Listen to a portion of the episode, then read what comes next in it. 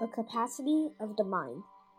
To take loss as gain means that in the process of getting along with others, we let go of short term interests or disputes upon tantrums.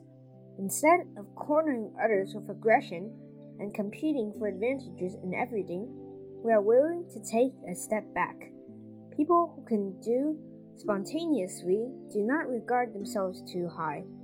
They tend to leave room for both themselves and others, to have a farther reaching vision and broader mind.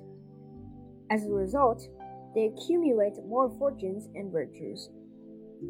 This is a great capacity of the mind, not a forced and perfunctory let go. To take loss as gain is an open minded attitude. People with this attitude accept unfavorable turns of events peacefully, making no comparisons with nor forging an inner war against others.